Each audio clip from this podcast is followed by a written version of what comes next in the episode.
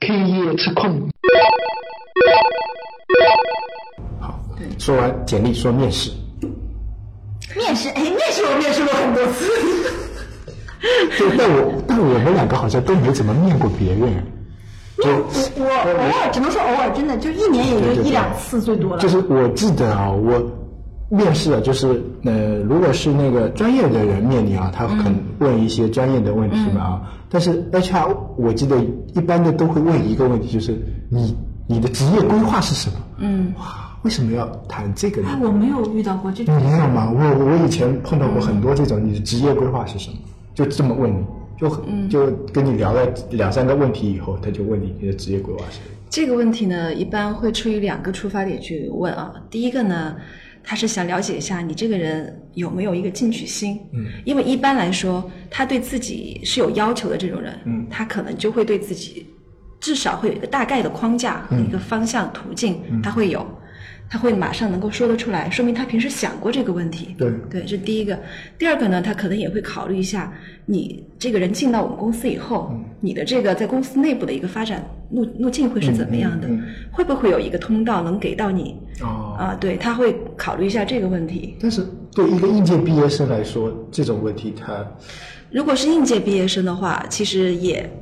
无外乎刚才我说的这两点。嗯，他第一个也是看看你这个人本性是不是一个向上的，嗯嗯嗯。会不会有自己的前途、有个长远的打算的人，这是第一个。第二个呢，也是想看看，就是说，哪怕你是应届毕业生，嗯，他也是希望你进到公司以后会有一个比较稳定的、长期的一个工作经历。那这种答案啊，就是以前我回答过两种答案，就第一种就是我也是换第二份工作的时候，他问我，他说，哎，呃，你为什么要做软件开发啊？然后我就说啊，我大学里学的软件开发，我想做这一块。然后他说，那你的职业规划是什么？我说啊，可能先是做软件开发，然后当个小组长，然后做项目经理，最后做个部门总监之类的。嗯这是一种。还有一种我也回答过，就比如说啊，我就想做一个。呃，就不想转管理岗，嗯就是说我就一直想做软件开发，然后就把它做得很资深，变成一个大牛。嗯，但是他的你的就就是不是往管理岗，往技术岗，嗯就是这两种。因为技术岗的话，现在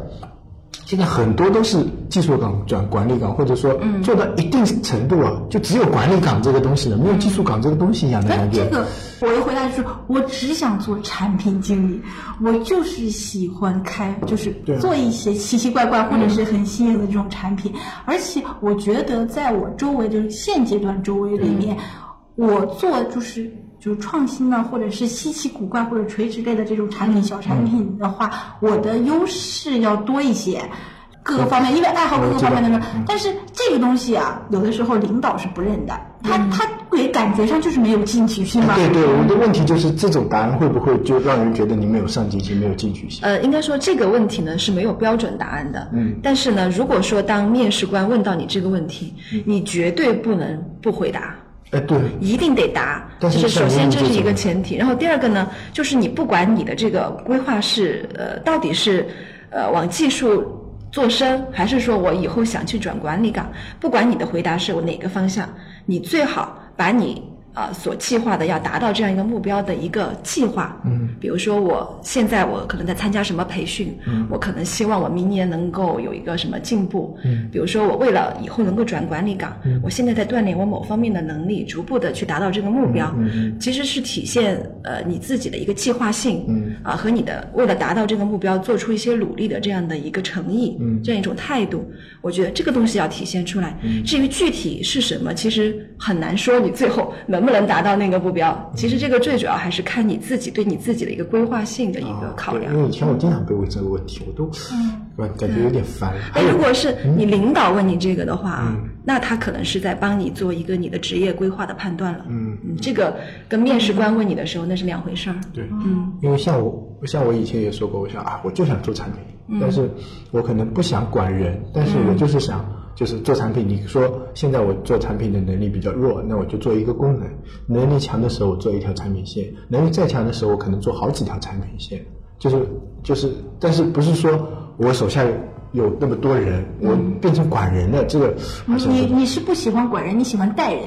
嗯哎，对我有一点这种倾向。他是属于那种喜欢教，对教现在就是新上来这一批，嗯然后我喜欢的是调动大家的这种积极性，就是觉得跟你一起。一起玩一个目标。对，然后就是大家都觉得这个东西很好玩，嗯，我们来玩。这应该产品经理应该要有这个特但质是。很多产品经理，我发现他们并不是带动情绪，他们那个情绪带动不起来，就是基本上是布置任务，就是把它啊派发任务。很多产品经理派发任务，然后派发任务的好处呢，就是他们把工作和他这个情绪分得很开，就是工作再难再怎么样，他也不会真正影响你的个人情绪。但是我这种调动情绪的方法，就是有有一个瓶颈，就是我要一直寻找大家都有兴趣的东西，让兴趣点对让这个团队的人都感觉这个东西很好玩，要不然他坚持不下去的。你看一个产品从零到开发，起码要一个季度，对。然后这一个季度里面什么变数都有可能，对。然后但是我就一一直每个星期都要给他一个就是很有趣的这种方向，就让引导大家的兴奋点一直在持续。对，大家的就是感觉上，嗯，这个目标的确挺有趣，这个东西做出来的确挺有趣。然后做出来，真的做出来之后，它到底真的能不能投放市场，领导买不买单，其实是后话。但是这个整个做的时时候，就是我要不停的去找，看看哪哪，就是这些各个这些人都喜欢什么，然后再把点聚在一起。但，所以我就不喜欢带新人，因为我觉得带新人蛮有意思的。新人，当一个新人经常问你问题的时候，就或者经常问团队问题的时候，他其实消磨了很多人的耐心。很多人就是有一些人的耐心就没了，就是上次不跟你说过吗？就是这种话，就是这个都不知道。就这样的话，这个负面情绪增长就比较。但是新人也很冤，就是我真的不知道，就是真的不懂，所以对我，我觉得是我带新人的观念是这样的啊，就是第一个我带他是就是说。我感觉是在帮我自己捋一遍，嗯，就是这个我是呃梳理一下梳理一下，就、就是我带他的过程中，哎，发现有些东西我自己可能也那个还可以补漏或者说可以加强。第二个呢，就是说我在培养我的耐心，或者说也不说耐心呢，就培养我性格上某些缺陷，可能就比如说我不够耐心，或者是不够细致，那就通过这些互动交流。然后我还有一个就是我可能比较喜欢。这种新的同事进来，大家一种这种就就像你说的带氛围，把他带到这个团队里面带氛围。我觉得一个公司说大了一点啊，吹牛逼嘛，大了一点，这种文化传承就应该是这么下来的。就有可能比如说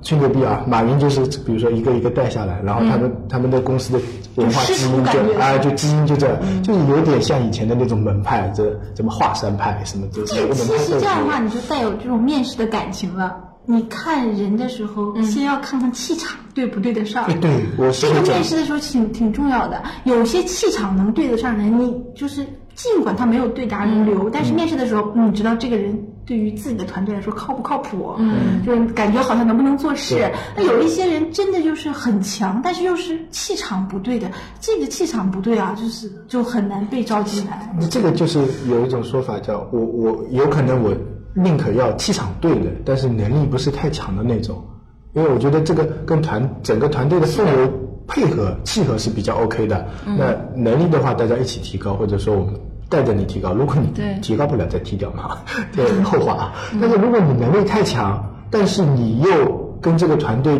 不就是气场不对的话，你相当于是一个钉子，会把这个轮胎给戳破。或者我带到另一种就是弯道了，哎就是陷入了点浪费能力的这种所以。那那句老话叫什么？物以类聚，人以群分嘛，对吧？对就是这个道理吧？应该，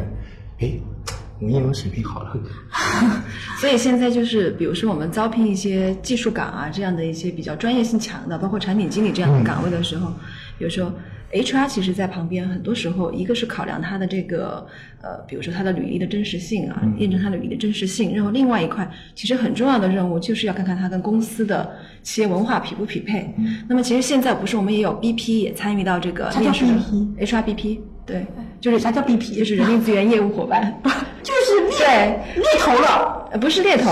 人力资源业务伙伴。对其实他们参与进来也是一个很重要的原因，就是因为说他们既了解这个团队嗯，本身，然后同时呢，他也要站在一个比较第三方的立场去判断一下这个人的其他综合素质啊各方面。对，监理，对对对，有这个作用在里面。就是说，现在对人的技能的考量，可能占的这个比重，相比对他这个人与这个团队的融合度这个考量，应该说比重越来越轻。我想问一下，这是我们长时间招不到人的主要原因吗？那 不是的，那不不是的。考量这个好难啊，就是你相当于就是这个有点像相亲一样，嗯嗯，就是很多来来回回，最后所以现在啊在 HR 在面试完的时候，找到一个跟这个岗位的技能又匹配，嗯。然后跟这个团队的这个感觉又融合的人是很难的，嗯。确实挺难的。哎，那呃，一般第一轮面试现在还是 HR 面吗？呃，一般来说是电话，电话面试是啊第一轮对。电话面试要怎么样提高这个通过率？嗯，其实当 HR 对方的 HR 打电话给这个呃候选人的时候，已经说明他有机会来了，对吧？嗯那么呃，在这个时候呢，我是觉得建议这个应聘者，当你投出一份简历之后，你就应该有一个预判。预判有可能对方会打电话来给你一个的产品对，首先第一个是要了解一下对方，对，一般都会对，要了解一下。对方，然后同时呢，呃，你要准备一个相对安静的一个环境，嗯，然后最好呢，建议是不要用手机，用座机，这样的啊，因为用手机的话，万一有电话进来，嗯，然后会打断你们的这个谈话，会造成你的一些紧张，对，座机上哪去找一个安静的这是固定电话，对，现在进去都是手机座机，上哪去找，就是如果有条件的话啊是最好是这样。对，是最好。移动座机？我有一个，对 对对，然后还有一个呢，就是一般首轮电话面试呢，应该说不太会是专业线的人，应该是 HR，而且应该是 HR 里面比较呃像招聘助理啊这样稍微基础一点的这样的一些岗位的 HR，、那么很有可能他对你的这个专业是并不了解的，所以在这个电话面试阶段，你先不要给他涂很多专业的词汇出来，其实他是 hold 不住的，对，对他其实打过来，可能最主要也是对你的一个履历的一个呃核实，对吧？啊然后再给你约一下面试的这个时间，主要是做这样的一些事儿。嗯。对，因为，哎，说到这个，我好像犯了个错误。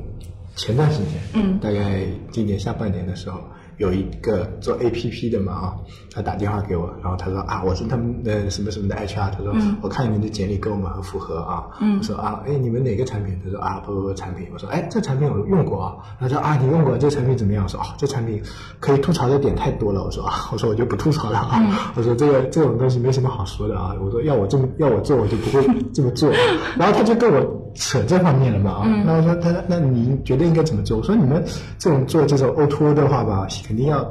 铺一一面嘛，你要么铺用户，要么铺线下嘛啊。我说你们线下没有叉叉叉叉铺的好，或者说呃线上也没有叉叉叉弄得好，用户体验也不咋地啊。然后就跟他聊一下，啊，他说哦，好好好好，然后挂了就 HR，哎，对啊我就感觉，但是但是是他挑起我说这个话题嘞，这很奇怪。他挑起来你就说嘛，就像别人骂你了，你还要去回嘛，就对对，然后后后来他第二天又打电话给我了，他说啊，昨天什么跟他们好像什么聊一下，跟感觉你符挺符合的，有没有兴趣来啊？然后我就问我最关心的问题啊，地址在哪里啊？他一开始说了个地址，我说哎，这地址不错，我明年要搬了，然后我我现在就想回去，那再见。啊，我一般我知道 HR 电话比较多的，但是大部分都是说就是直接上来，就是说我们这边需要一个做什么什么经理的，然后我说啊，那可以，我想问你，你地址在哪里？然后他说他一说地址，嗯，这个我不考虑了，谢谢。然后就是我会第一次把地址就就是我最，但是还有一些，就比如说猎头打电话给你，或者 HR 打电话给你，他也会碰到一个，就问一个问题，就是说你现在的薪资是多少？这应该怎么回答？呃，一般问你的薪资的话，建议在电话里面都不要直接的把这个具体的数值说出来。你可以说不到多少，不要说具体的。应该这么说，也就是说呢，呃，你可以说大概，比如说可能行业里面，比如说像在杭州啊，可能阿里的这个岗级对应的薪酬，大家都是大概会薪，就比如说猎头也好、HR 也好，他都会大概有数的。嗯，那么其实你可以说相当于，比如说是阿里的 P 级啊这种水平，也可以这么说。偷偷问一下，我们的阿里 P 级，工作主要还是看性价比。嗯，对对像说到薪薪资这个问题的话，我还是建议说，呃，最好是留到面试的时候去谈。面试对，，因为你在电话面试阶段，其实你当两个人不是面对面的时候，可能很多时候会呃遗漏掉，或者说是误解很多情绪，或者说很多那有没有这种？这种说法？就是比如说他问你，你说呃薪资多少，然后有一种回答就是，哎呃我现在的薪资不方便告诉你，但是我期望薪资比如说是多少，如果你到达这个这就是到得达我这个期望。我说我我说我期望可能比如说二十万、啊，然后他说你给，然后他这种能不能说？嗯，因为我呃，从我们的经验来说，一般在第一轮电话面试里面啊，除非是这种异地的，嗯，一般从电话面试里面，他不太会跟你就直接聊到薪资。那么如猎头果很多啊，如果说猎头的这种有可能是异地的，嗯，他可能根本就不可能跟你做面对面的这种面试的情况下，他有可能聊到后面的时候，他就会问你对薪资的要求。那么这个时候呢，我觉得呃，你也不要说具体的一个数值，你还是说一个大概的范围。你说二十到二十五，对，就是不到最后阶段，你都不要把那个具体的数值把它先说出来。对，一般外包公司找的时候会问薪资，就是他本身就是给别人做外包，然后你做一个乙方住甲方的什么什么的时候，他会问你的薪资。是这样的话，其实相当于是对方开价嘛。对，然后，但是这种一般大学生不会遇到吧？因为我遇到的就是还是刚才那个例子，就是那个 HR 打电话给我，他就就第二次打电话问我嘛，他就问我目前的薪资了嘛，然后我就我就说我我我的回答就是我目前薪资我说不大方便，但是我期望就是有一个价格，你能不能给到我？然后他说这个价格过来谈谈可以，然后我说那。你们明年不是要搬了吗？他说啊，呃，说我说我说这个是在你们不搬之前的那个价格，你们搬了，他说啊，那搬了应该应该怎么办？我说搬了有不是太考虑，我说第一个我就是太远了，我说啊，然后第二个我就觉得你要么比如说加到我心动为止，那我可能还会去啊，就我我也不知道这种给就到 HR 这边的信号是什么。一般来说呢，就是呃，你你给一个价呢，如果说呃，你对你自己首先要有一个比较客观或者说一个比较公允的一个判断，嗯，这个可能需要你去了解行业里面现在的一个薪资动态了，对吧？那这个可能对个人来说会有一一定的难度。那么如果说你有一些朋友或者就在这个同行里面，跟你的水平或者这个经历也是差不多的，那你可以参考一下，对对，现在整个市场行情是怎么样？那你可以比你自己心里预期的那个最低值，嗯，再稍微高高一点。可以因为有可能对方 HR 会给你砍一点下来，嗯对应该要预留一下这个空间，对吧？那么差不多，比如说你的心理预期底线，假假如说是十五 K，那么你可以报个十七，嗯，或者到十八左右，嗯，那么他有可能会跟你说，呃最后跟你说我们的预算有限啊，或者是什么原因，对吧？会跟你稍微谈一下对对对对，那么这样再怎么降也降的是你的心理预期线。现在谈薪资还是一般都是谈税前的嘛？嗯，这个不一定，每个公司都不一定。不一定所以你在谈薪资的时候啊，还有一个就是你一定要说得很清楚，对，嗯税前税前、税后，还有一个就是你需要把你自己目前你所在的这家公司你能拿到的所有福利都要告诉他。对都要告诉他对，因为有可能说，对你现在的公司是有一些福利的，嗯，但是你接下来要去的面试的这家公司有可能没有，嗯，那么他就应该清楚，要把你缺失的这一块给你算到你的工资里面，嗯，这样子你才能。谈薪资好麻烦啊。